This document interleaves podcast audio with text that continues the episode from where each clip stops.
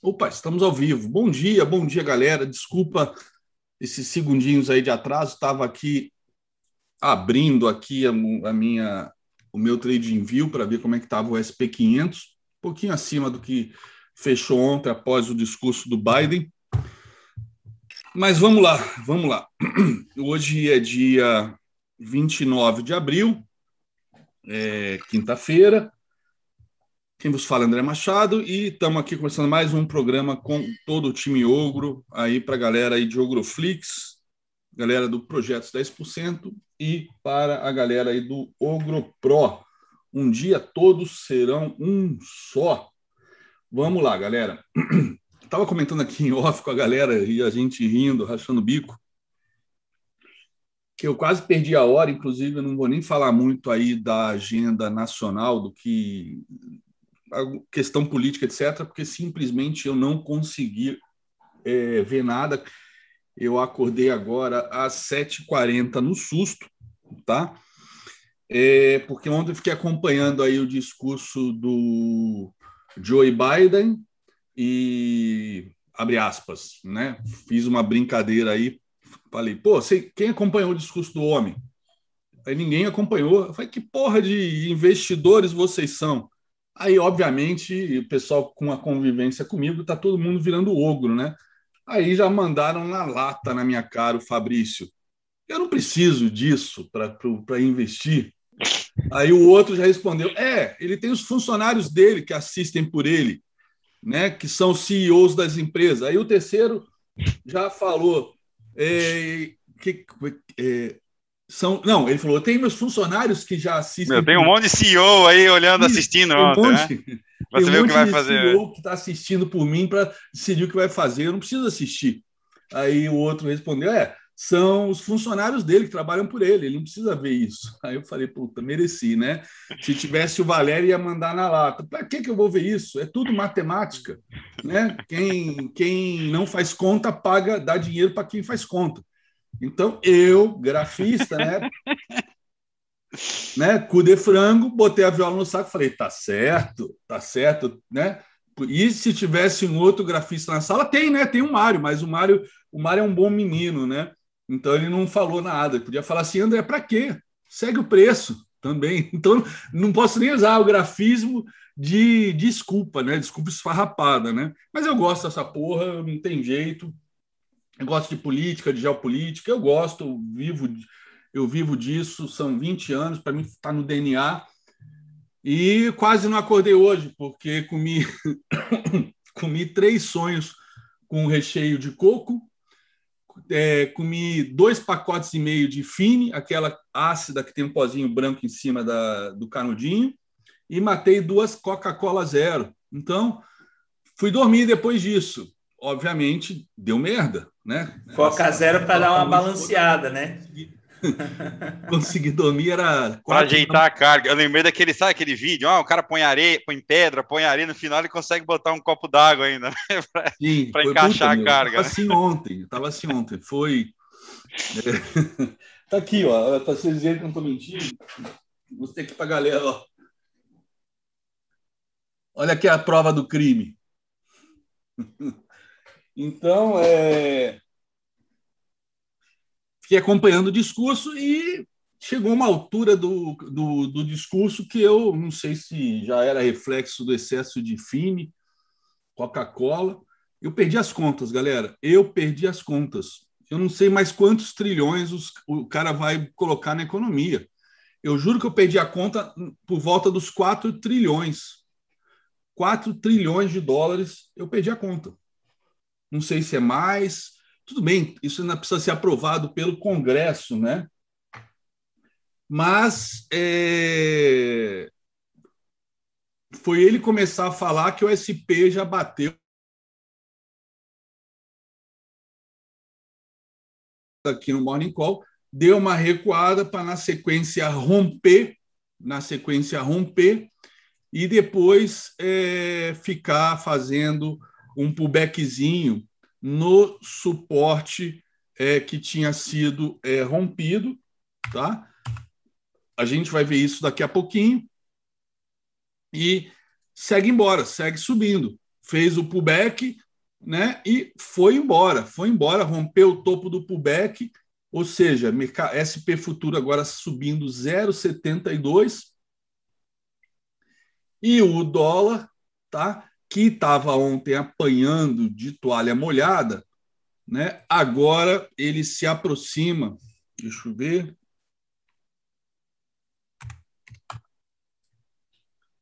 Ele agora positivou, positivou. Positivou nada, ele apanhou de toalha molhada, que na verdade virou o dia aqui, virou o dia aqui no, no DXY, por isso que ele está com 0,02 de alta, né? Mas é isso, temos aí agora, é, hoje, um mercado bem interessante para ver como que o, o Brasil, né, o mercado brasileiro vai reagir a essa inundação de dinheiro que ainda está por ser aprovada. É importante ressaltar isso, tá?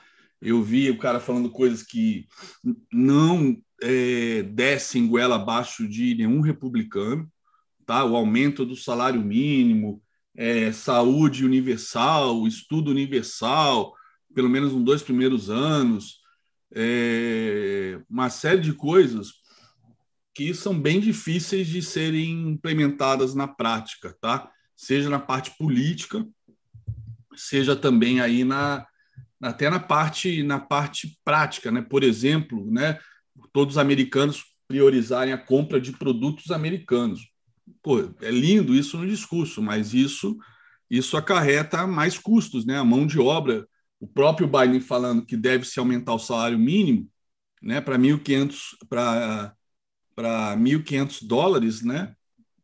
E isso encarece, né? A mão de obra, se você for olhar a mão de obra chinesa, né? É, a mão de obra lá no leste, no leste, no leste asiático, etc., é muito mais barato que 1.500 dólares por hora, né? Então isso isso impacta nos produtos, né? A única maneira realmente disso é, funcionar seria através de taxação de importação, que não, não deve rolar. Então, é, foi um discurso muito é, a lá Roosevelt, é, a lá New Deal, ou seja, de injetar dinheiro na economia, bem no estilo no estilo Roosevelt após o crash é, de 29 a 32, tá? E vamos ver se isso vai adiante. Se você for pensar bem que o Fed já imprimiu tanta grana, tanta grana, já, já reagiu contra a pandemia, né, contra a maior freada da história, onde todos os canais de comunicação, né, é, de dinheiro, ou seja, é, através do comércio internacional, da globalização, foram simplesmente estopados né, em março do ano passado, era para a gente ter entrado numa grande depressão global ano passado, né? Mas a injeção de dinheiro, né, é, que foi justamente o que o Fed não fez em 29, é, e aí isso já foi, foi um aprendizado que parece que marcou todos os futuros dirigentes, né? A começar pelo Ben Bernanke, que se especializou nisso, tirou doutorado nesse tema, e assim a reação dele no crash de 98, né? 98, 2008, perdão, que talvez pudesse gerar uma depressão, e ele falava isso, se não fizermos isso, vamos ter uma outra depressão, né? acabou virando a famosa grande recessão, como os americanos chamam o período ali de, de 2008 em diante, 2008 a 2010, né? A grande recessão. Então, é, o Jeremy Powell foi nessa mesma linha com o crash aí de 2020, aquele crash de um mês, né, que foi o crash mais rápido da história, e também a recuperação mais rápida ainda, que é o que é muito mais impressionante, porque para cair cai muito rápido, para subir a gente sabe que demora. Então, é, não sei se um New Deal agora é tão necessário assim, mas o cara tá velhinho, tá querendo deixar uma boa, acho que é uma boa, uma boa imagem aí, um bom legado aí se é que isso vai ser um bom legado. Vamos ver, vamos ver. É muito dinheiro, é muita impressão, mas eles são os donos da moeda, né? Então, por enquanto, é, o mercado está gostando, apesar dele ter falado ontem que tudo que ele quer fazer não implica em mais emissão de dívida, né? O que eu achei surreal. 4 trilhões quando eu perdi a conta. Não sei nem se dá mais do que isso. E ontem foi um dia especialmente é, interessante com relação a, a, essa parte de dinheiro fácil, né? É, ontem a gente viu o nosso Ibov né, explodindo, né, subindo forte, né, explodindo. Subiu 1,39, mas ele estava bem.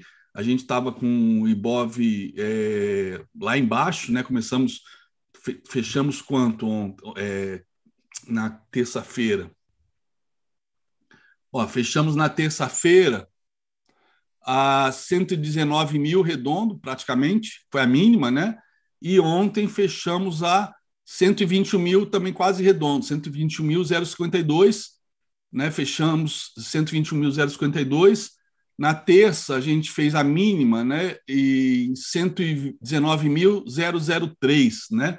Ou seja, subimos aí 2 mil pontos ontem, né?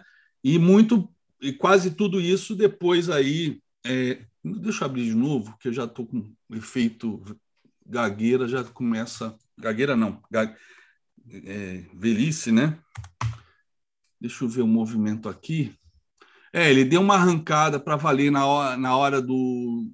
Saiu o, o, comunicado do Fed, depois o discurso do próprio Fonk, tá? Discurso do. Perdão. Eita, nossa. Me dá um reboot aqui o discurso aí do próprio Powell nas 15h30, na coletiva de imprensa. Mas a puxada, a puxada nesse momento que o Ibov justamente vinha descendo um pouco, só nesse período aí foi de. Cadê a régua? Está aqui. Só nesse trecho ali até fechar na máxima, foi mil pontos. Mil pontos de alta, né? mais 0,83 de alta, ou seja, boa parte, então, foi nesse momento aí, e com isso é, a gente teve um dia, então, aonde um dirigente do Fed é, sinalizou que, ali na inflação, né, o, é os dois, é o mandato duplo do, do Fed, é proteger emprego e proteger a moeda, tá? Então, a preocupação dele, que ele vinha pontuando já sempre em todos os discursos, etc., é levar os Estados Unidos de novo ao pleno emprego, tá? E depois, sim, a meta aí dos 2% de inflação, que ele falou que se o passar um pouco, ele não se preocupa com isso. Então, isso foi é, música para os ouvidos do, dos especuladores do mercado, né? Porrou o dólar para baixo, puxou a Bolsa Americana para cima e aqui fomos juntos. E aí, depois, esse discurso do Powell é o overnight aí do, do SP500 e do, e do, e do DXY, continuaram no mesmo, no mesmo ritmo, né? Ou seja, nós temos a dupla aí Silvio e Santos, né? O Powell e o, o Powell e o Biden, né? É, perguntando quem quer dinheiro? Todo mundo quer, todo mundo quer, é óbvio, ninguém é bobo, todo mundo quer dinheiro, tá bom? É isso aí, encerro por aqui, volto no finalzinho para a gente olhar os gráficos, portanto. Segue aí, meu amigo. Tô me achando aqui, tô me achando. Bom dia, pessoal. Bom dia, galera do YouTube. Bom dia aí, galera do, do Groflix. Bom dia pro pessoal da sala. Bom dia para meus colegas aqui de projeto. Vamos começar aí mais um dia. Sobrevivemos a mais uma super quarta aí. Vamos dar sequência. Deixa eu pegar aqui, pessoal, os números para vocês. Vamos começar então com os mercados que já fecharam, né? Os mercados aí é, da Ásia e Oceania. Tá? Os mercados lá fora acabaram fechando na, na sua maioria em alta, assim como na sessão de ontem, né? É, a, no compasso de espera do Fed e depois com a confirmação aí da política monetária, né, mais o discurso do Biden aí, anunciando mais auxílios, né, anima os mercados aí com a possibilidade dessa, dessa liquidez global aí ser mantida e continuar é, ser mantida, né, e o que alimenta o apetite por risco por bolsa, né. O Japão não teve negócio, foi feriado no Japão. Uh, em Hong Kong, o Hansen subiu 0,8. Na China, o, o índice Xangai composto subiu 0,52 e Shenzhen composto subiu 0,20, né?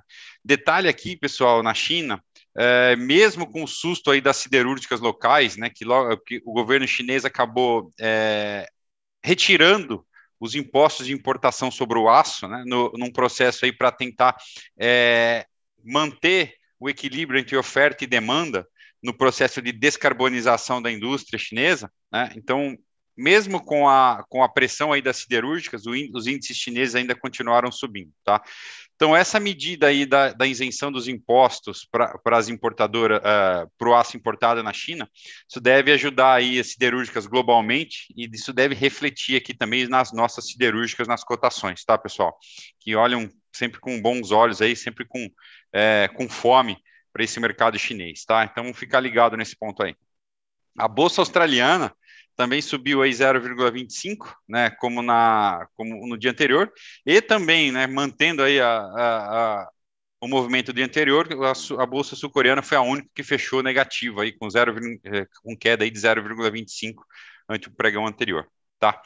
Vamos lá agora para os mercados, agora, né, para os futuros e para os índices europeus. Né? Na Europa, os índices também abri, abriram mistos, né, por volta das 5 da manhã, aí, Londres subia 0,63, Paris subia 0,4, é, Alemanha, só que abriu, acabou abrindo no 0 a 0, mas agora, mais perto das 7 da manhã, já operava no terreno negativo, aí por volta de 0,4, tá?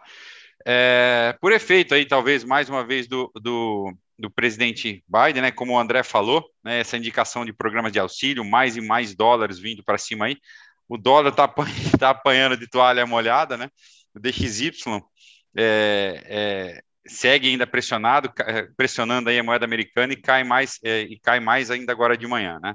Lembrando, pessoal, para a gente aqui, Brasil, amanhã é o último dia do mês, né? Tem a definição do Petax e vence o contrato de dólar, né? Para quem opera aí dólar, tá? Ficar muito atento aí com a migração do contrato. É, já os contratos futuros de petróleo também, so, quer dizer, sobem forte, né, dando sequência à alta de ontem, impulsionados aí, além da, da decisão do, da OPEP, né, de manter o, o plano de, de, corte gradual da produção aí, de maio até julho, julho né, com sinais aí da forte demanda é, com a expectativa né, da forte demanda que pode vir dos Estados Unidos e da China, né, os países aí em forte recuperação até agora. Isso faz com que aí o pessoal do petróleo, né, a, a, os principais produtores ignorem aí ou, ou, ou, deixem de lado por enquanto tudo que está acontecendo lá na Índia, tá? WTI, então, que uh, West, West Texas Oil sobe aí, contrato futuro cerca de 1,6 agora, e o contrato Brent, que é o que norteia mais aqui a Petrobras, acaba subindo aí nessa mesma faixa, mais 1,7%. Tá? Os futuros americanos, eu não prestei atenção no que o André falou agora, mas até onde eu tinha é, aqui na abertura, né? Animado aí com os resultados da companhia, ontem, das companhias, ontem Apple e Facebook também divulgaram resultados bastante aí robustos, fortes, né? Melhor que o esperado né, e em, em sintonia com, com todo o discurso que a gente teve do Biden ontem, os, os índices, os futuros subiam agora de manhã, né? Antes do, é, do começo aqui, por volta de uma 7,5, S&P subia 0,5, Dow Jones também subia 0,5 e a Nasdaq subia 0,4, tá, pessoal? Então vamos lá. Falando um pouquinho da agenda aqui econômica e corporativa dos balanços, Tá? Na agenda local, a gente tem agora, ou tem ou tinha, agora às, às 8 horas, né? A FGV divulgando aí a prévia do GPM de abril. Né? A mediana está em um aumento de 1,33 né, mês contra mês, uma alta de 1,33 em relação ao mês anterior, né, mês contra mês, e um acumulado aí no ano contra ano de mais 31,79, tá?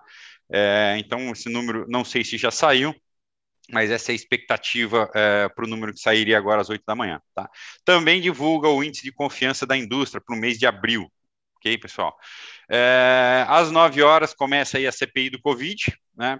que se na verdade o pessoal se reúne para definir e aprovar o plano de trabalho. Isso aí que pode é o que é pode complicar é, a, o sentimento de risco na nossa bolsa local aqui. Tá? Lá fora, olhos voltados aí às nove e meia, para a primeira leitura do PIB é, do primeiro TRI é, de 2021 do mercado americano. Né? A projeção é de crescimento aí da faixa entre 6,1 a 6,5, a mediana aí está no 6,3. É, então, o mercado bastante de olho aí para confirmar esses indicadores de crescimento da, da, da retomada né, e de crescimento da economia americana. Também às nove e meia, o Departamento de Trabalho divulga aí os números dos pedidos de auxílio-desemprego. Isso aí já são relativos à semana passada, né, de 17 a 24 de abril, tá, pessoal? E mercado de olho nos balanços para sair hoje, né? Agora de manhã a gente tem nos Estados Unidos a International Paper divulgando o resultado, Mastercard, McDonald's e Caterpillar, né? Uma das, né? São muitos resultados, mas destaque para essas quatro aqui agora de manhã. E no final do dia, a gente tem aí a Amazon, a Gilead e Twitter, tá? Pessoal de olho aí nas techs também. Aqui no Brasil, a gente tem agora de manhã a Embraer e a Gol, vão divulgar os seus números. E no pós-pregão, a gente tem uma leva. A gente tem aí Fleury, Duratex, Grendene, Unidas e a minha querida Isa Cetep aí divulgando os números do primeiro TRI de 2021. Tá? É, os contratos, pessoal, a B3 ainda é, não atualizou os números, então vamos, a gente vai pular aqui para não repetir os números que a gente tinha de, de, ontem, mas agora a gente tem que começar a ficar atento aí com essa questão da manutenção dos, é, dos juros lá fora, expectativa de subida da Selic aqui dentro, quer dizer, os spreads em relação aos títulos de lá é, aumentam, pode ser que a gente aí, e o apetite por risco, pode ser que a gente comece a ver aí é, fluxo americano, o fluxo de, de, dinheiro estrangeiro aí aumentando aqui no nosso país, tá? Então vamos acompanhar é, essa movimentação, esse fluxo de dinheiro estrangeiro aqui para o nosso país em breve aí, aguardando esses números. Passando um pouquinho para o cenário corporativo, pessoal, alguns destaques aqui, deixa eu já pegar. É, a Itaúsa, né, essa semana anunciou primeiro aí é, depois de anunciar, acho que eu, acho que eu nem comentei aqui na terça-feira é, de manhã, anunciou aí a compra da, de uma participação de quase 10%, se eu não me engano, é, da AEGA, né, a, a que é uma empresa aí privada de saneamento. A Itaúsa, dentro do escopo que ela tem de estratégia ali, estratégico, em, em ser uma, um minoritário com participação relevante, é, investimentos aí da casa de cheques daí de um bi a um bi e meio, é, empresas que já geram uh, geradoras de caixa, geradoras de lucro, é, maduras no seu segmento, com potencial de crescimento. Então, dentro de todas aquelas listas é, lista de, de premissas que a Itaúsa é, é, tem né, para os seus investimentos, a EGE é uma empresa que se, que se enquadrou nisso aí, então ela fez um movimento é, de participação lá dentro, que tem como Uh, na verdade, hoje tem o Fundo Soberano de Singapura como acionista e as famílias, e as famílias controladoras, e tem a Itaúsa agora como minoritário relevante. Né? Esse é um movimento para a Itaúsa interessante, né? É, na verdade, é, é, pequeno, perto do valor de mercado da Itaúsa de quase 90 bilhões, um investimento de 1,5 bilhão, mas é, é, mas é um, um um investimento que vai somando né, dentro das empresas e não financeiras e que já entra aí é, gerando resultado para a companhia. Tá? A EGE é uma companhia aí que é, não é listada na Bolsa, né, na verdade só tem debêntures emitidas, mas com o novo marco do saneamento, né, essa participação, esse interesse né, em participar de novas concessões ou das privatizações ou do que o saneamento tem para crescer no Brasil, pode ser aí uma empresa no futuro a, ver se, a, a ser listada também e gerar um ganho potencial para Itaúsa. Então, além dessa divulgação aí na terça-feira, a Itaúsa, na verdade, agora é um comunicado em conjunto, quem divulgou primeiro foi a Petrobras, é, anunciou que concretizou a venda aí da, dos últimos 10% que a, que a Petrobras tinha na NTS, né, que é a, a, a transportadora de gás do Sudeste, nova transportadora de gás sudeste. Então a Petrobras acabou vendendo esses 10% remanescente aí, e os compradores, né, foram é, é, um fundo de investimento que é gerido pela pela Itaúsa e pela Brookfield, né? Então um fundo de private equity, que é a Brookfield, e essa transação uh, acaba aí levando a Itaúsa, deixa eu pegar aqui qual que é o valor hoje, então, na verdade, quem comprou isso foi a nova infraestrutura Fundo de Investimento e Participações Multiestratégia, que é o NISA, vocês vão, vão encontrar aí como, uh, uh, como NISA. É, a Itaúsa, então, passa a ter aí é, participação direta e indiretamente, passará passar de 7,65% na NTS para 8,5% na ITS. Aí um baita investimento, um investimento que a Itaúsa fez há, há algum tempo, que se mostrou aí bastante lucrativo para a companhia, e a Itaúsa decidiu fazer esse movimento aí, aumentando a participação, comprando essa participação remanescente da Petrobras, tá? Então a Itaúsa divulga em fato relevante também que essa transação não vai alterar é, os, os, não tem alteração aí nos direitos da Itaúsa estabelecidos no acordo de acionistas da NTS, né? Então, e não tem também efeitos relevantes esperados aí por conta dessa, desse, desse aumento de participação ok? Então a Itaúsa, pessoal, Setúbal aí mexendo quietinho, fazendo os chequinhos aí é, para para aumentar, tá? Então o valor dessa transação para a Petrobras ficou em 1. Ponto, é, a Petrobras vai receber 1,8 bilhão, né? É, por essa transação, ok? É, ontem também a gente teve o resultado de Santander, né? O mercado gostou muito e está norteando aí o que, pode, que a gente pode esperar dos outros bancos. Eu trouxe aqui que foi um recorde para o Santander aí em termos de primeiro trimestre, esses 4,01 é, bilhões. É, então, aqui um aumento em relação ao primeiro TRI do ano passado de 4 pontos por cento. A carteira de crédito também variou aí mais 7,4%. As provisões, em relação, o saldo das provisões aumentaram é, também em relação ao primeiro TRI do ano passado. Santander, no ano passado, no primeiro TRI, foi o que menos né, fez provisão, então isso se ajustou. E o patrimônio líquido do banco aí cresceu mais 7,4% também. Né? É, o presidente do Santander, aí, o, o Sérgio Real, né, acha que ainda tem espaço para crescer bastante na carteira de crédito, falando aí em dois dígitos, né? E, e vai e o banco continua focado nesse crescimento aí. Tá? A inadimplência se manteve estável aí. A, a, inadimplência que a gente fala em cima dos 90 dias, né? Que é o que o mercado olha, que é quando passa dos 90 dias, é, entende que esse já passa a ser um crédito perdido. Então ela se manteve estável na casa dos 2,1%, né? Em comparação com o período anterior. Ok, pessoal? É, isso acabou animando os bancos. Santander subiu, acho que 8% ontem, nas ações é, dispararam. E na cola aí, os, uh, não, é, isso, as units subiram 8%, né? Na cola, os outros bancos vieram atrás aí, Itaú subiu por volta de 4%, é, Bradesco também foi buscar aí quase 5%, é, só Banco do Brasil que ainda segue pressionado, né? Só com essa questão aí de mudança da, do, da administração o que, que, pode acontecer, acabou subindo aí abaixo dos 2% e não seguiu o movimento de otimismo dos bancos privados. É, a gente teve também ontem de manhã mais um resultado trimestral forte da VEG, né, pessoal, superando aí a expectativa dos analistas. É, pelo release que eu li aqui, a primeira parte do release, a recuperação está acontecendo tanto no mercado interno quanto no mercado, no mercado externo, né?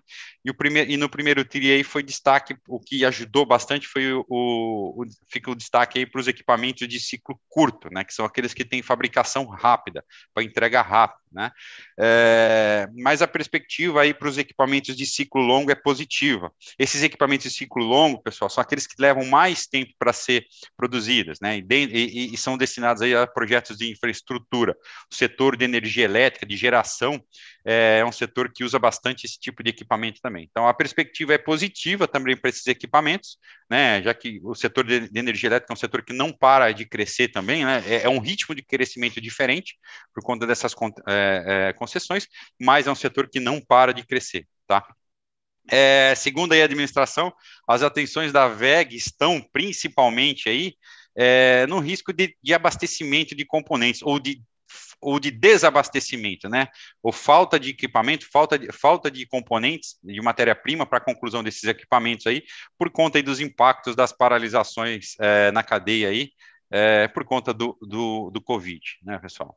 Destaque de ontem também aqui, a gente acabou acompanhando, saí correndo do Morning Call ontem, nem falei tchau para vocês, mas ontem a gente tinha aí o CEMIG Investor Day, né, o dia do investidor da CEMIG, onde a companhia traz aí a, a, as perspectivas, os projetos, os planos da companhia, que o que é diferente de um release de resultados. Né? A gente não vem, não, não vem comentar os números passados, sim a companhia é, as companhias fazem esse dia do investidor para mostrar o que eles estão esperando para o futuro, as ações, as prioridades, ou a prioridade da companhia. Né?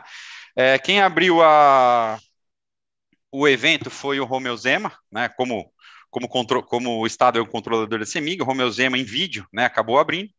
É, e, e, a palavra de ordem, né, vindo dele também, que é a privatização, né, acho que foi isso que o mercado gostou muito. Então ele falou, explicou a história da CEMIG e mostrou a importância da CEMIG para o Estado de Minas, para o governo de Minas, mas que a palavra de ordem é, é privatização. E não é sair da CEMIG, né, é se tornar um acionista é, minoritário relevante, né, é, para tornar a empresa uma corporation, né, que, e tirar esse, e esse, as palavras dele falam assim, tirando o poder do Estado de criar problema na companhia, como ele sempre fez, né, então é, é, é um trabalho, é, é uma prioridade, é uma, para ele, ele que ele gostaria muito de terminar o governo com isso, com essa meta atingida. É, em sintonia com, com o que o Romeu Zema falou, é, o presidente do conselho também foi na mesma linha, que a prioridade é a privatização, né, é tornar a empresa mais eficiente, abrindo, tirando esse peso do Estado, fazendo os investimentos e, e, e trabalhar junto com a Assembleia Legislativa de Minas Gerais, que precisa aprovar isso, convencer de que isso vai ser bom para o Estado, vai ser bom para o usuário final, é, esse trabalho aí. Tá?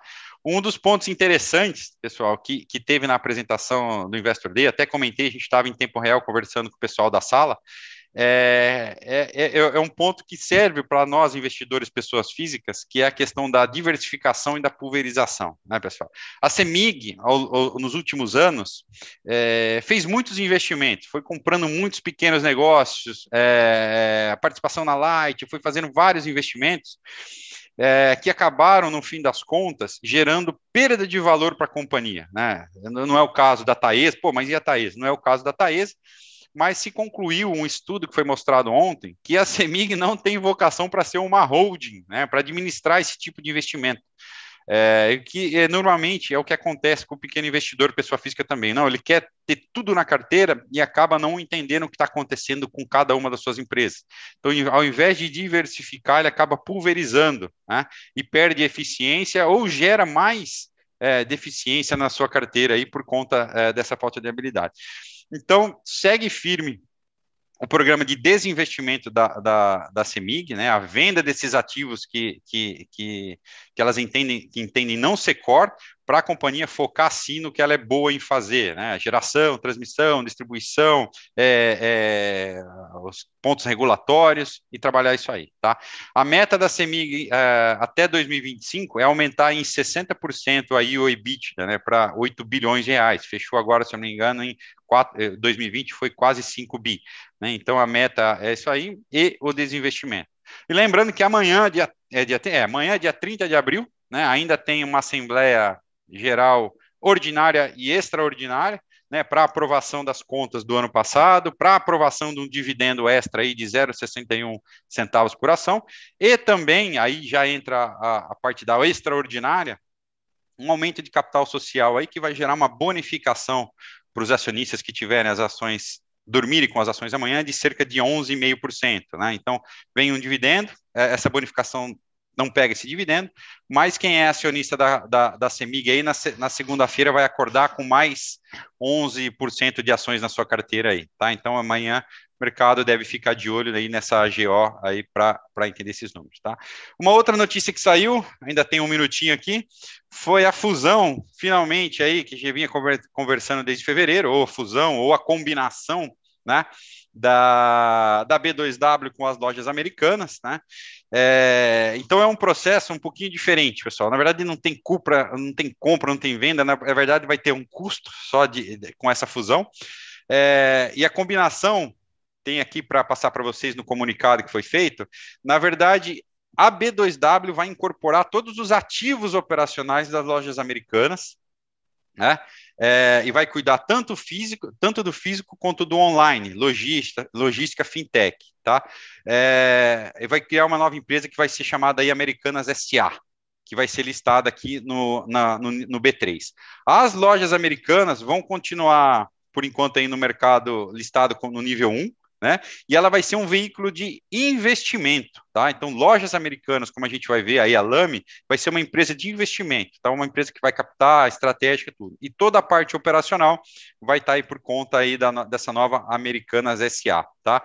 É, na segunda etapa desse processo de fusão, essa, as lojas americanas SA, que é a, a, primeira equipe todo ativo, tem a intenção de listar, de ser listada lá nos Estados Unidos, criando aí a Americanas Inc., tá? Então, é um movimento que deve ser feito mais para frente e que deve ajudar aí trazer bastante investimento para dentro da companhia. Então, esse pode ser o assunto do dia aí no setor de varejo, tá, pessoal? Então, destaque para essa, essa operação. É, deixa eu pegar aqui. E o outro destaque ficou por conta aí do Barão do Aço, né? A CSN é, acabou, é, comentei que devia trazer um resultado forte ontem, tanto a siderúrgica, tanto na a divisão siderurgia, quanto a divisão de mineração, e foi o que aconteceu, né? O lucro da CSN divulgado ontem foi de 5,7 bilhões no primeiro TRI, ficou quase 130% acima das projeções do mercado, né? não é acima do resultado do ano passado. O EBITDA também foi de 5,8%, superou em 7,5% as estimativas do mercado. Né? A receita foi de 12 bilhões e veio em linha aí com a expectativa dos analistas. Então, um resultado super forte aí da CSN.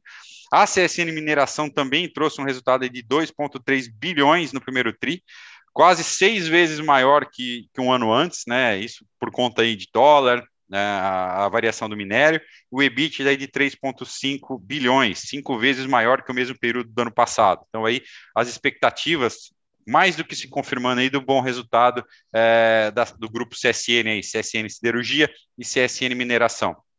Tá?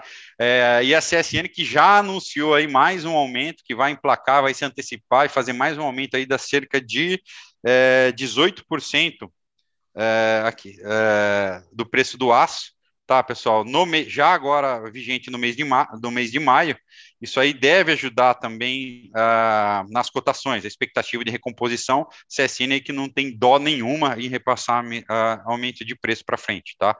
É... deixa eu ver se eu tenho acumulado no, do ano até agora. Não, a gente, não, eu não tenho acumulado do ano até agora. Uh, assim, a partir de sábado,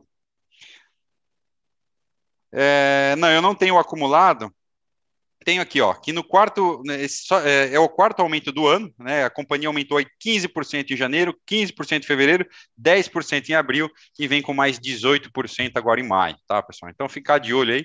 Uma, são cotações que subiram demais, né, desde o fundo do poço ali na, na pandemia, né, são, é mais de 500% de alta, e pelo visto aí tem mais é, expectativa aí, talvez tenha mais espaço para buscar patamares mais altos de cotação. Ok, pessoal? Então, ótimo dia a todos, bons negócios e vamos ficar de olho aí para não, não, não dar com a cara na parede. Marião? Opa, estou na área aqui.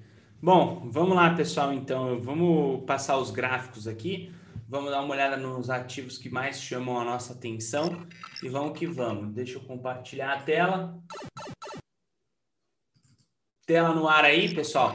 Falando do Ibov, né, a gente já vinha comentando sobre o movimento do Ibov, numa grande possibilidade dele estar tá vindo fazer um power breakout, desde o movimento que ele teve seu impulso e agora a lateralização. Então, nesse caso aqui, pessoal, o Ibov, tá? Rompendo essa resistência no 121 aí e 900, 122 mil pontos praticamente, a gente arma um contexto de power breakout. E aí sim, né, pessoal, o próximo passo seria chegar próximo da resistência anterior ali, que é o seu topo, 125. Então, ele vai abrindo margem para isso. E aí, das ações que chamam a nossa atenção, né, como o Fabrício falou aí, nós tivemos a CEMIG chamando bastante atenção no dia de ontem, foi um, um dos papéis que mais subiram aí no mercado. A CEMIG, pessoal, a gente viu o contexto comprador dentro da CEMIG desde o seu rompimento, ela acabou fazendo um movimento alinhado com a sua média móvel de 20, um triângulo aqui ascendente, rompeu, dando contexto de entrada com um OBV fortíssimo, e aí a gente traçou seus alvos, então ela já chegou aqui num alvo de 14,25 praticamente, a gente tem um próximo alvo em 14,80, né? E aí, numa situação de trade como essa, que pega a tendência, a gente vai levando pela média móvel de 20. Fabrício também comentou aí com vocês da TRPL, TRPL também chama atenção. Nesse caso da TRPL, a gente já vê um movimento de impulso, a lateralização, a saída desse movimento. Desde que fez essa saída, a gente já traçou um alvo para ela aqui, próximo dos 27,15, depois 27,75. E agora ela está armando um power breakout. Então, um power breakout dando rompimento aqui dessa região traz contexto comprador. A única coisa que faltou um pouco da TRPL aqui foi o OBV, tá sem OBV. E aí, Fabrício, você acha que mesmo sem o OBV, sem o volume, ela tem possibilidades aí para estar tá dando gás aí para cima, para a região dos 27 com 70?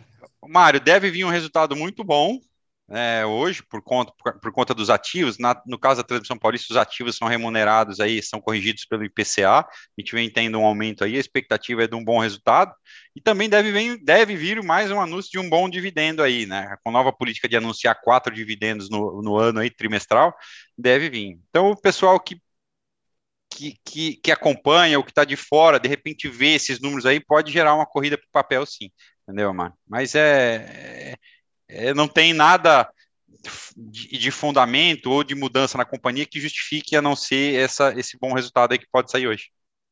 Ah, show de bola, show de bola. Um papel também que chama a nossa atenção, pessoal, é a Simpar. Simpar chama bastante atenção. O movimento ontem de rompimento da Simpar caracterizou também um movimento dentro de um power breakout, alinhado com a sua média móvel de 20. Né? A gente tem o fundo anterior como um ponto importante de suporte e agora já um alvo para a região de 45,28.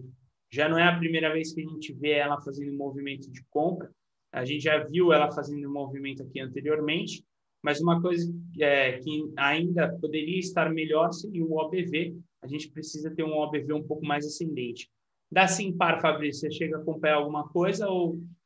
Não, Mário, não é um, um papel que está no meu radar, é, mas é, o pouco que eu acompanhei, né, o resultado veio muito melhor que o ano passado, assim, uma evolução é, em termos de negócio, em termos de rentabilidade e tudo, e o mercado aí gostou. Tá? É um papel que é famoso aí na, no Twitter, né, no FinTwitch, porque alguns, alguns gestores gostam muito, alguns investidores, pessoas físicas ficam sempre de olho, então é um papel que qualquer, not qualquer notícia positiva acaba fazendo um movimento é, legal nas cotações aí, entendeu? Acaba sendo, se tornando, está se tornando um papel da moda também aí. É, show de bola, show de bola. Simpar se destacou. Nós tivemos também SUSB. E no caso da SUSB, ah, o destaque dela foi um movimento de venda, né? Então ela se destacou num pivô alinhado aí com a sua média móvel de 20 para venda.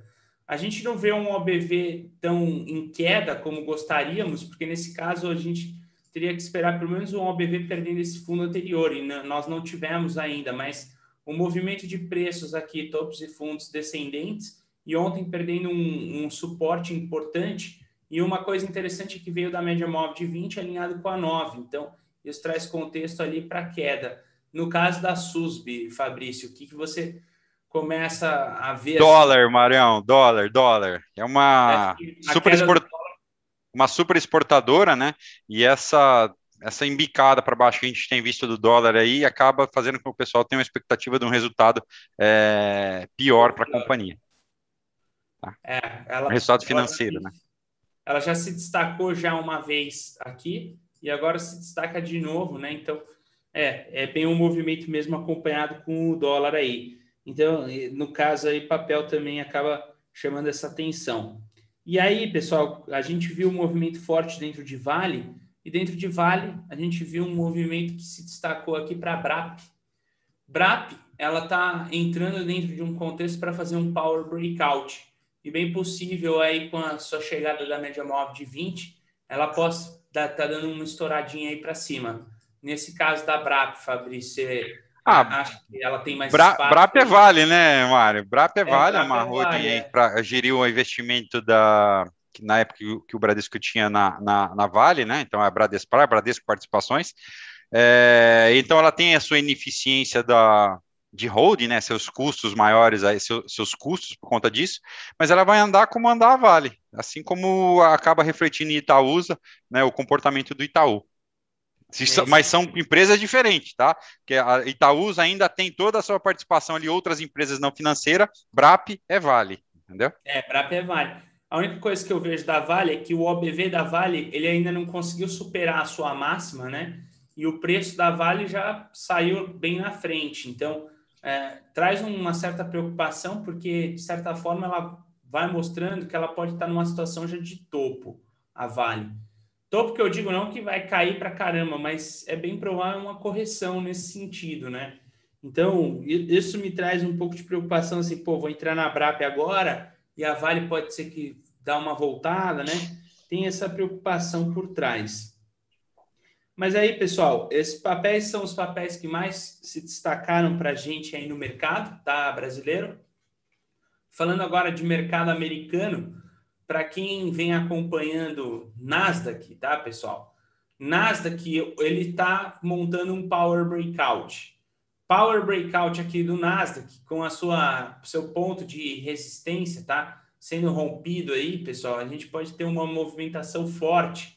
Então, ficaria bem ligado sobre isso, visto ainda mais resultados de balanço que nós tivemos no dia de ontem, né? Então, ontem se destacou muito aí a Apple com um balanço acima do esperado e nesse caso aqui a Apple teve um disparo até na hora, ela chegou próximo dos 140 dólares ali na, no balanço, agora voltou um pouco, mas o contexto dentro da própria Apple também estava informação aqui de um power breakout e aí rompendo essa região cria bastante força, né? E ontem no balanço, como eu disse, ela chegou próximo a 140, agora voltou um pouco, vamos ver como é que fica na hora da abertura regular do mercado. Mas o destaque é bem positivo. E Facebook também. Facebook também estava com um cenário bem parecido, tá? No caso do Facebook, a gente já tinha movimento de impulso, ele entrou um pouco na sua média móvel de 20, mas ele estava formando um rangezinho aqui para romper essa resistência. E rompeu com um balanço ele sobe aí 7,49%. A gente tem um alvo para a região de 341, duplicando esse movimento de congestão que o Facebook estava já há um tempão, né? Então, o ativo, naturalmente, tá, pessoal? Ele vai andando. Se ele tem uma, uma, uma passagem de preço, né? Ou seja, os papéis, geralmente, tá?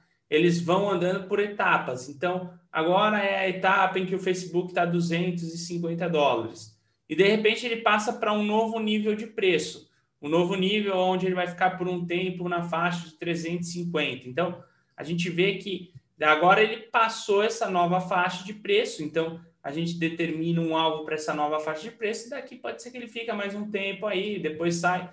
Né? Então, é, esse é o esperado, que é até o que a gente viu na Microsoft durante um tempão. Microsoft trabalhou dentro de uma congestão durante um tempão, passou para um novo nível de preço. E aqui está ela, num novo nível de preço aí, Microsoft.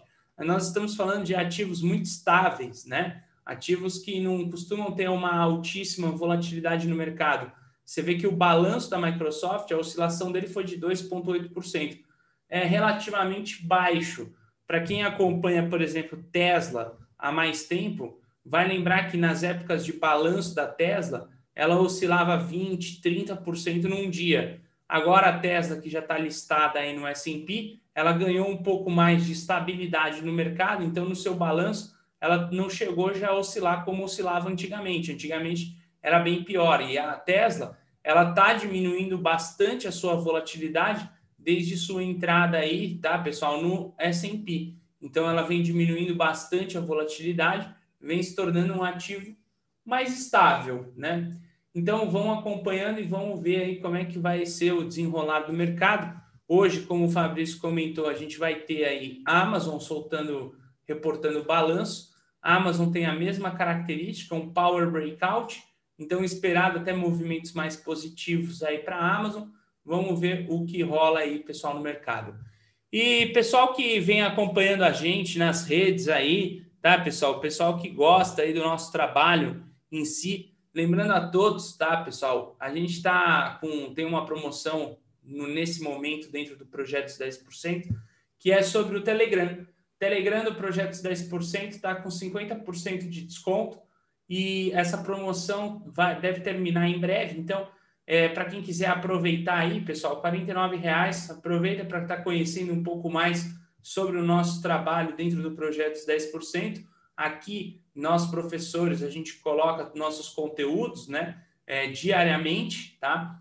E é uma porta de entrada para, de repente, quem quiser vir participar das salas. Né? Então, nós temos as salas com o Valério, sala com o Fabrício, sala com o André, sala comigo. E aqui o, o OgroPro seria essa porta de entrada. Lá você vai conhecer um pouco mais sobre nossos conteúdos. E aí, para quem quiser estar tá entrando na sala, será muito bem-vindo aí, pessoal, ok? Bom, passo aí para o André, para ele estar tá finalizando aí o Morning Call junto com vocês e olhando as aberturas aí, pessoal. Ó, lembrando que ontem, ontem à tarde a gente fez uma participação aqui na sala para o pessoal do YouTube, né? Falando aí, eu e o Valério, sobre day trade, ajudando vocês a calcularem. E o vídeo tá no YouTube, pessoal. Então não deixe, são quase três horas de aula aí, são duas horas e quarenta e pouco de aula. O pessoal que assistiu gostou muito na sala e tá aí, estamos disponibilizando para vocês aí que, que não puderam ver ontem, ok? Então não deixem de assistir, passar lá e assistir, não, ok? Vai lá, André. Vamos lá, galera. É, deixa eu ver só um segundo aqui eu ia justamente abrir o YouTube para mostrar é, esses vídeos, mas vamos lá, não vou perder tempo não. Galera, é, além dessa aula do Fabrício com o Valério, que foi top, né? O Valério é conhecido principalmente aí pelos nossos assinantes e nossos é, seguidores na área de opções, mas ele ontem falou bastante. Acho que o foco foi só de índice futuro, tá?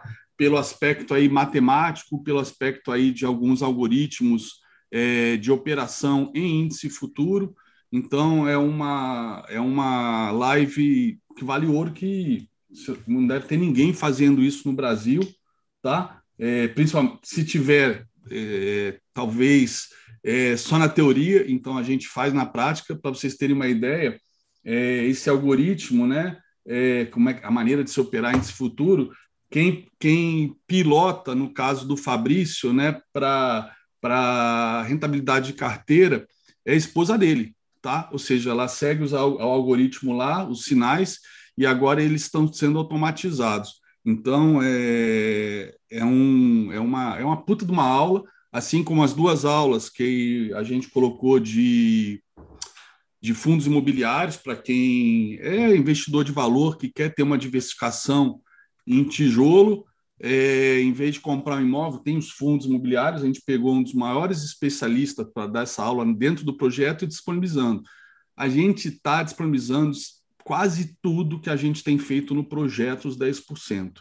Né? A nossa ideia é realmente transferir conhecimento para a galera, ajudar a comunidade a crescer, consertar tudo que já foi ensinado, feito de errado em redes sociais, que é terra de ninguém tá? E, e a gente tem o nosso trabalho aí é, exclusivo, mas a gente entende que a melhor maneira, né? Isso na verdade não é nem é, nunca foi estratégia de marketing ou nada parecido, foi uma coisa que meio que inconsciente, né?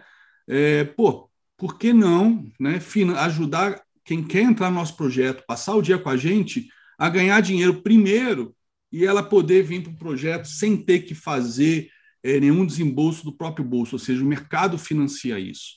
Né? É o que a gente está percebendo, é que eu comecei a perceber a partir do Ogroflix. Né? Muita gente simplesmente conseguindo virar chave só assistindo Ogroflix, nem precisa de projetos 10%, Ogropro, Ogropro, nada.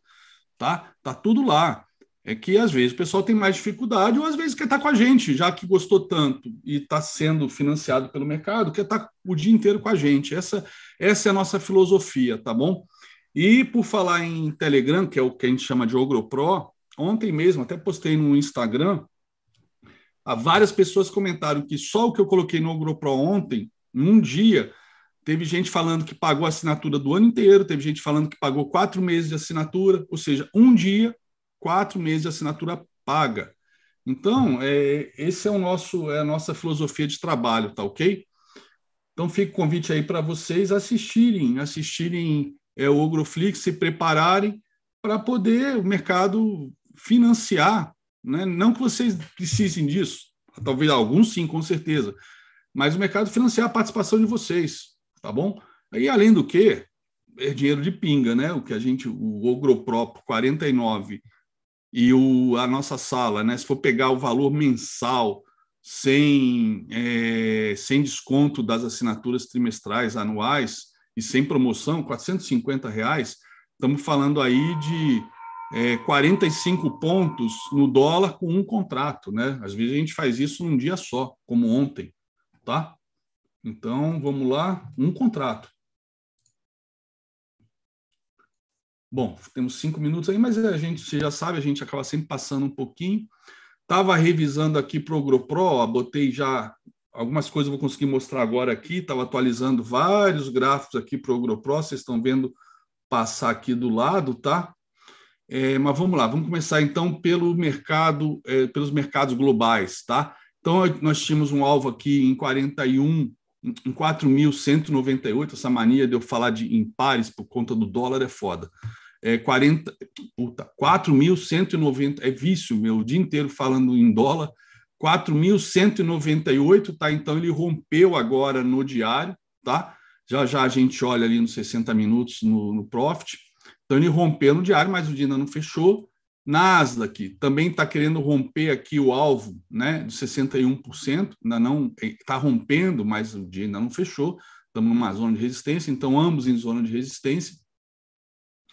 DXY, para essa grande perna de baixo, o alvo ainda está longe, está lá quase nos 90, tá? E aí tem esse alvo pequenininho aqui dessa consolidação, que está deixando, é, por enquanto, um padrãozinho aí de dúvida, mercado aí se segurando neste patamar, tá? Deixa eu ver, eu, tinha pagado a retração, a retração de 61,8, como sempre falo, é a mais importante, é a mais importante para o câmbio. Ah, eu apaguei porque foi rompida, tá? Tá aqui. Tá 38, mas eu vou inverter porque eu puxei de baixo para cima, de cima para baixo. Então, tá aqui. Então foi perdida, foi onde consolidou. Então, quando perde, a minha, a minha leitura é que a grande chance é de lá embaixo, mas tem alvos no meio do caminho. Então, por exemplo, essa região de fundo aqui né, é um candidato a suporte para o dólar. E dólar index. Então, vamos falar de euro, que é o maior peso do dólar, ó, rompeu também o 61, igual o DXY, como eu falei, mais da como sempre falo, mais da metade do peso é euro, tá? E agora se segurando aqui, então aqui seriam os próximos alvos do euro, tá? Ou seja, é, por mais que o 61,8% seja a retração, é a retração é, por excelência para a reversão de tendência, né? nada adianta se em termos de fundamentos né, nessa hora, mas o movimento é técnico, tanto é que ficou parado aqui o mercado esperando, se vem o Fed e é, dá uma, um sinal que, é, que, que traz enfraquecimento no longo prazo para o dólar. Tá? Mas, de qualquer maneira, ó, os treasuries, né? é, os treasuries romperam aquela, aquela resistência que tinha, a, tinha aqui, tá? romperam e depois voltaram no final do dia, mas agora seguem rompendo novamente. Né? Mas ontem mesmo já tinha traçado essa retração, porque eles estavam rompendo aí no morning call, tracei, mas ó, de novo tentando já romper, voltando a subir.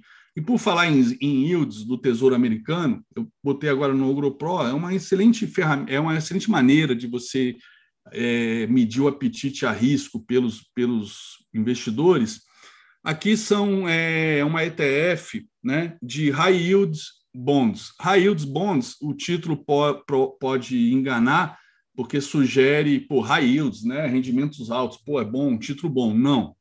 Quanto melhor for a empresa, menos juros ela precisa pagar para se financiar, né, para lançar um título no mercado de dívida privada.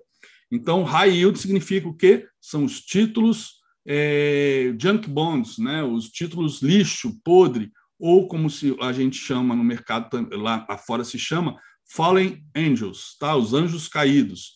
Então, é, os yields, conforme o, S, o, deu essa arrancada aqui nos o Tesouro Americano, né? Pô, quem é que vai ficar com junk bond se pode ficar com o Tesouro Americano?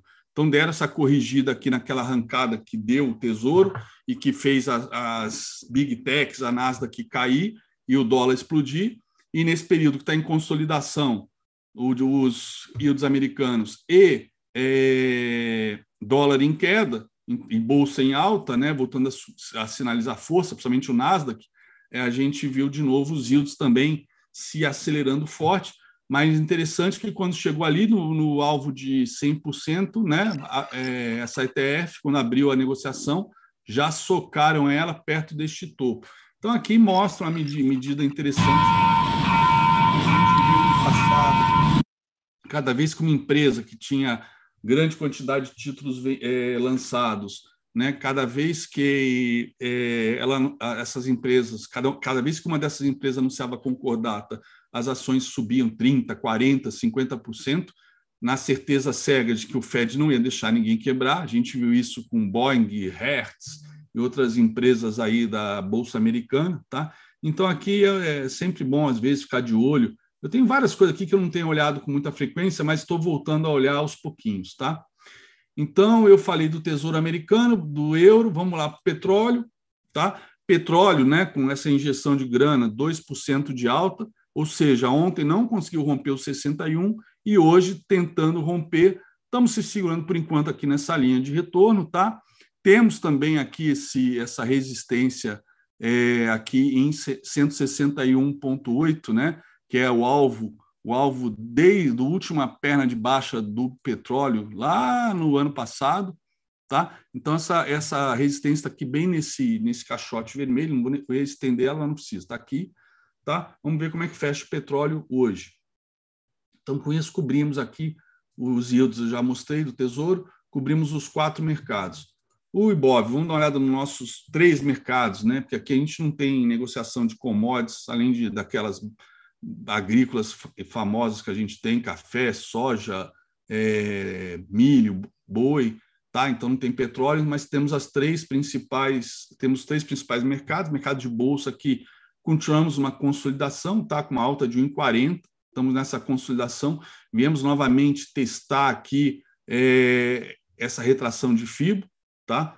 É, temos aqui ainda o alvo de 161, de 61, perdão, que não foi cravado, tá? É, ele acabou parando nesta retração de fibra, nesta região de topo aqui, e ensaiando aqui um power breakout para a gente buscar topo novamente, tá?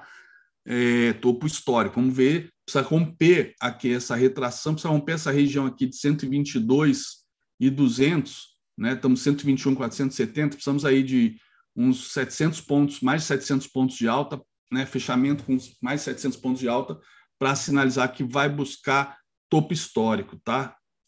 É, dólar real, dólar real, ó, acabou de abrir, ó, FIBO de 61,8, segurando, olha que bacana, segurando, como eu falei ainda há pouco, é a retração mais importante para, para qualquer moeda, não, não só para a nossa, e, é para gráfico diário e gráfico intraday. Tá? Então, segurando aqui, já já a gente vai lá olhar, são faltam dois minutos para fechar o candle.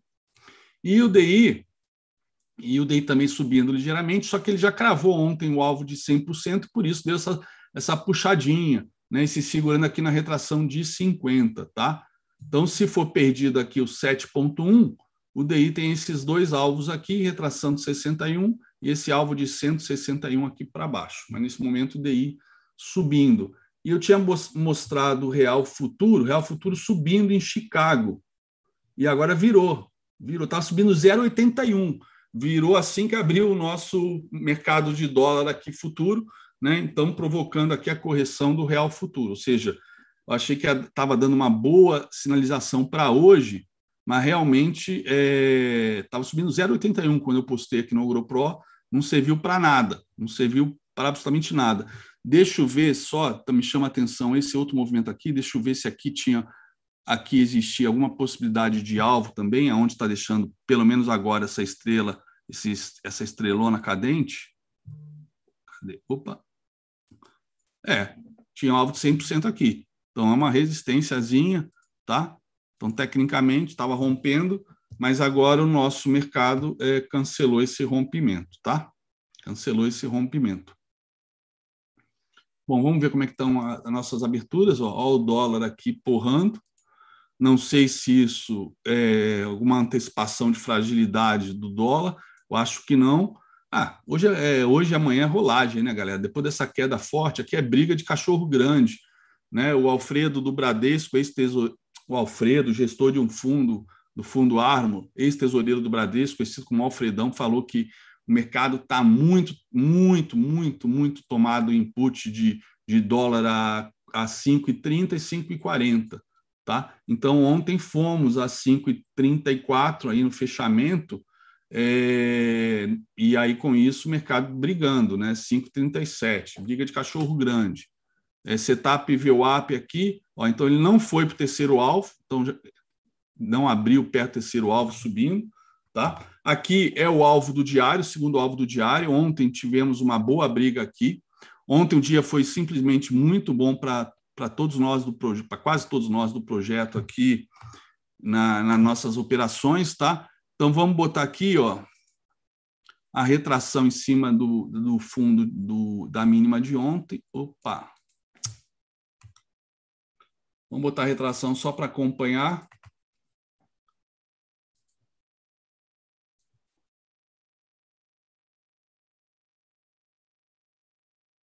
Pronto, está aqui. Deixa eu aumentar um pouquinho aqui. Tá? Então, ó, aí deixa eu aproveitar, já ajusto aqui no fundo certo. Então, ó, se romper este topo, se romper este topo, a gente já pode fazer a seguinte projeção. A gente pode pegar esta perna aqui e projetar, ó, falhou em romper, tá? Falhou em romper. Então, já que falhou em romper, vamos ver se ele foi no alvo deste movimento de baixa aqui menor. Quer dizer, falei romper não, ele rompeu, mas não confirmou, pode ser pullback. Deixa eu ver aqui esse movimento aqui que ele, que ele rompeu com força, ó. Ó, teria mais alvo para cima e o último alvo justamente na retração de, de 38, que é esse fundo aqui, tá? Olha que bacana, fiz a retração só agora, olha como é que bate com alvos que a gente trabalhou ontem, tá? Eu gosto muito desse tipo, desse estilo de traçado, desse estilo traçado antigo meu, que eu parei de, de fazer, que é o mesmo que eu faço hoje, só que era um a um, agora eu boto os três alvos, porque o nego estava me enchendo o saco de social que eu mudava a fibra toda hora. Então, é, por conta do meu estilo clássico traçar, estavam. É, isso não era um problema, nem me encheu o saco, estavam é, simplesmente é, atacando melhor, das melhores técnicas, das melhores ferramentas que eu tenho no projeto 10%, que é uma pena. É muito importante para o projeto o uso de Fibonacci. Então, não podia deixar é, é, trolls deixarem uma ferramenta dessa, né, serem alvo de ataque só para me atingir. Então, eu passei a usar os três alvos, tá? Mas é, tem um trade-off que a vantagem só mesmo ter os três alvos é a possibilidade de haver os três alvos antecipadamente. Mas eu gostava muito de fazer a projeção um a um, né? É, só repetindo, vou mostrar aqui rapidinho como é que seria isso, fazendo um a um, para quem está chegando agora. Ó. Aqui tem uma retração, né? rompeu o topo dela, pô, projeta o primeiro alvo como? Pegando a, a primeira retração de cima para baixo e botando no topo, ó, pronto. Ó, é, o mesmo, é o primeiro alvo, depois essa. Ó, é o segundo alvo, depois essa. Ó, a última retração, pronto, é o terceiro alvo, tá? Então, eu gosto muito dessa, sempre usei isso durante uma década e meia. Ó, vamos deixar então já ela aqui como retração, tá? Esse alvo, por enquanto, eu vou apagar, porque agora já tenho um grande candle para projetar esse romper topo. E estou aqui no setup VWAP, ó. Ele veio para baixo, agora ele tem que esperar um pullback aqui para pensar em venda, tá? Para pensar em venda. Deixa eu botar ela de baixo para cima, de cima para baixo, para vocês verem os, a, a proporção correta. Ou eu pego o primeiro quem, ó, ele acabou de tocar aqui. Ih, estava sem o imã. Acabou de tocar o 61.8 segurou, estão vendo? 61.8 do primeiro candle dessa barrona, tá? Ó, tá aqui certinho. Olha que bacana. E segurando. Para quem toma esse risco dessas operações, isso aqui é lindo de operar. Eu só acho que, apesar de eu achar tão fácil, mas eu acho que iniciante pode se atrapalhar com esse tipo esse tipo de abordagem né, de, de retração, tá? Opa, cancel. Cancel, né? Cancel é foda. Eita. Vamos lá, de novo, só para projetar aqui.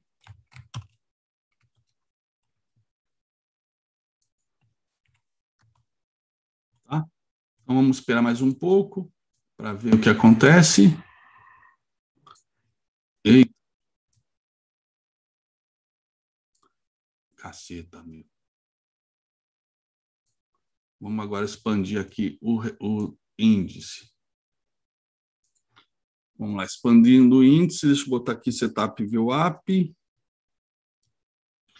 Bom, ele ontem, ele cravou nesse último ele trollou a gente aqui no que parecia ser um power breakout para ir no terceiro alvo, né? Trollou, deu stop, paciência, mas o dia já tinha dado todos esses pontos, né? Quem carregou aí o índice ontem, né, é, daqui até o terceiro alvo.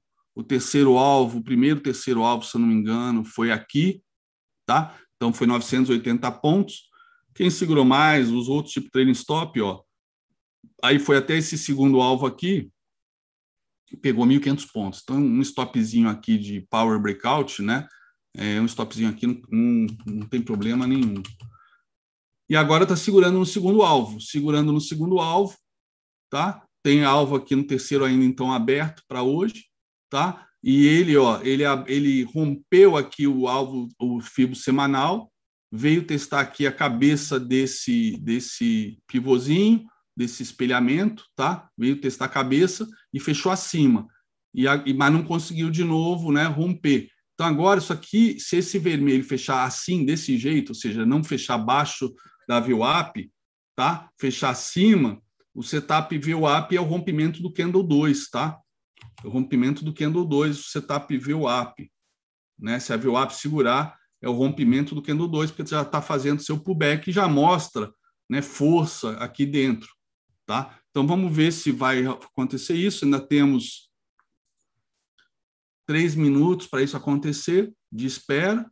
Aí a gente projeta o candle, o, candle é, esse candle de hoje para cima.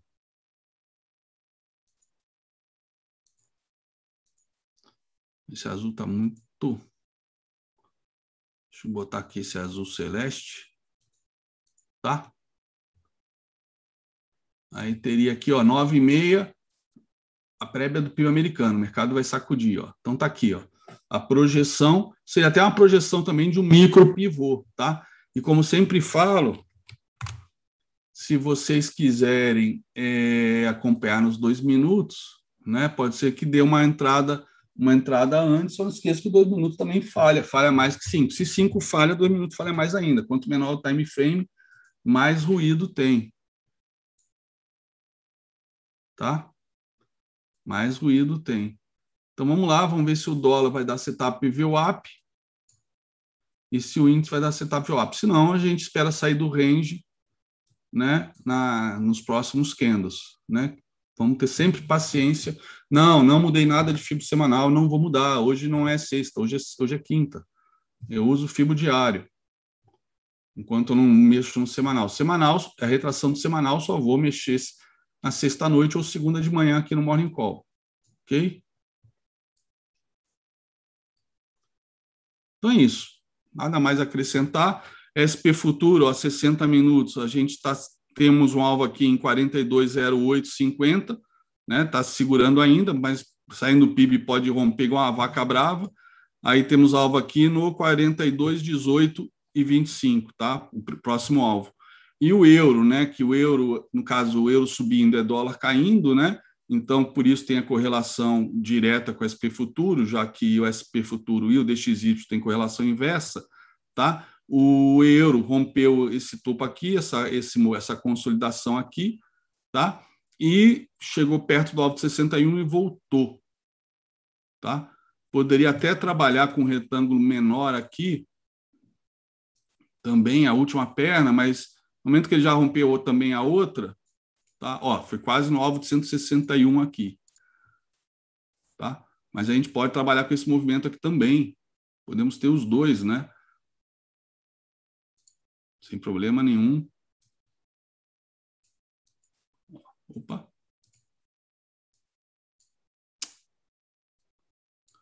Inclusive, ó, mesmo, é, é mesmo o primeiro alvo, tá? Ou seja, Aqui provavelmente foi uma retração, por isso que casa direitinho. Quer ver? Vamos tirar a prova dos nove. Ó, aqui era a retração de 61,8, né? Por isso que foi lá em cima.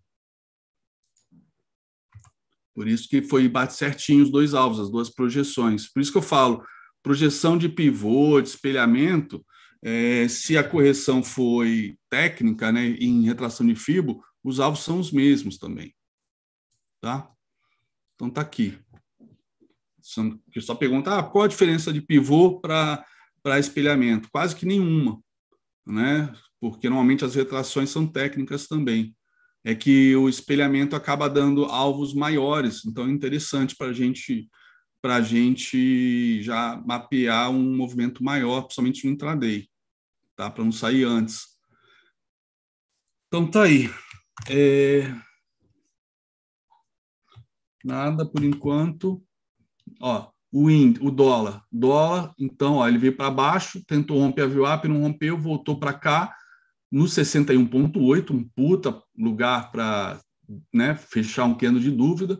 Então, rompimento da máxima, né, aí não seria nem setup VWAP, seria é, setup da retração de FIBO de 61, tá? Então, você pode esperar romper a máxima e entrar, ou se faz, aí sim faz um pullback na VWAP para entrar no rompendo da máxima, tá? Mas candle aqui de dúvida, né, sugere a possibilidade, e na retração de 61, de que ele quer subir, tá? Que ele quer subir. Beleza? Então, se ele quer subir, se o dólar está querendo subir, o índice pode estar tá querendo cair. Ó. Não acionou o setup VWAP, ó. O setup, quer dizer, ainda pode acionar. Ele tem que romper aqui o candle 2, tá? Porque ele fez um pullback aqui, ó. Ele rompeu, mas voltou e segurou. Pullback. Tá? Vamos ver se o semanal segura, né? E aí sim, rompendo essa massa na puta uma compra bonita, com alvo lá no 122,600, tá? Agora, por outro, o semanal tem que segurar. Agora, por outro lado, esse rompimento aqui no leilão do semanal pode ser um falso rompimento que agora o mercado vai corrigir agora na abertura. Tá? Então, não sei o que o mercado vai fazer, eu só preciso saber o que eu faço. E o que eu faço é seguir padrões que me deixam confortáveis, de, usando filtros de correlação, né? filtros de intermarket análise para me proteger, se o padrão estiver querendo me trollar. E é isso. E assim a gente vai vivendo a vida com tranquilidade, sabedoria, sem estresse, sabendo o que a gente faz. Deve ser horrível, né? Ganhar dinheiro, mas também perder sem saber o que está fazendo. Contar sempre com a sorte, ter que ficar no final o seu diário para saber se você está ganhando dinheiro ou não, é apenas um nível de contabilidade. Isso aí dá muito certo quando você opera pequeno. É, conforme você opera grande, aí toda a segurança, entre aspas, que você tinha, achando de, que você tinha de consistência, vai para o saco, porque você não sabe o que faz. É apenas sorte você joga. Você joga diariamente e tem gente que tem sorte, né? Só que normalmente isso dura pouco. Tá bom? É isso aí. Ficamos por aqui. Hoje é quinta, não temos live. Semana que vem teremos nossa live das quintas-feiras, tá? E eu vou em retribuição ao convite, ao gentil convite que eu fiz, que eu, que eu recebi, eu fui e eu fui recebido com muito carinho pelos seguidores do do Cohen no canal dele. Quinta-feira que vem vai ser com vai ser com o Rodrigo Cohen e eu pedi para ele para ele apresentar para a minha comunidade os setups famosos dele que eu já ouvi falar muito e eu quero e eu não tenho a mínima, a mínima ideia de como é que funcionam e são é, voltados para renco que é uma, uma técnica que eu não domino e que a galera vem me pedindo então vamos matar dois coelhos com uma paulada só é, vamos mostrar aí técnicas de renco aí para a galera do meu canal que me acompanha, tá bom? E quem sabe eu aprendo um pouco. Uma vez eu fui usar renco, que pô, eu olhava aquela porra e falei, não, é impossível não ficar milionário com essa merda. Não é possível, meu, é tão fácil, tão óbvio. E aí, primeiras duas operações, tomei stop e desisti. Ou eu fiz errado ou eu dei azar. E aí desisti porque eu falei, ah, o time está ganhando no semestre, não vou me meter com isso, não. Né? Porque tudo que eu vou testar, eu testo com dinheiro não testo, não faço backtest, né? Porque aí não tem lado emocional e porra, né? Então, as duas vezes que fui testar, me fudi e desisti. Ah, não perseverou, pode ser, mas é que eu já tinha uma técnica que é essa que vocês estão vendo que funciona muito bem, não tinha por que eu tentar usar outra, né? Ensinar truque velho para é, ensinar truque novo para cachorro velho é meio difícil, tá? Bom, é isso aí. Fiquem com Deus, uma excelente sessão, pregão, boa sorte nos encontramos amanhã, último dia do mês. É, cuidado quem é trader de dólar, não façam cagada. É, quem se fudeu neste mês, não tentem recuperar agora na reta final, porque maio está aí e a gente tem o maio inteiro para fazer as coisas certas. Não precisa agora tentar consertar o que fez de errado, tá?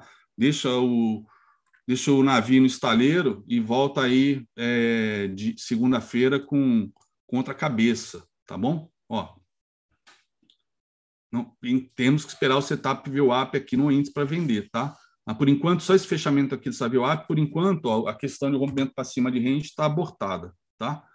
E o dólar, ó, o dólar está vindo para baixo, tá? O VWAP segurou. podemos até considerar isso aqui uma entrada de setup VWAP, tá?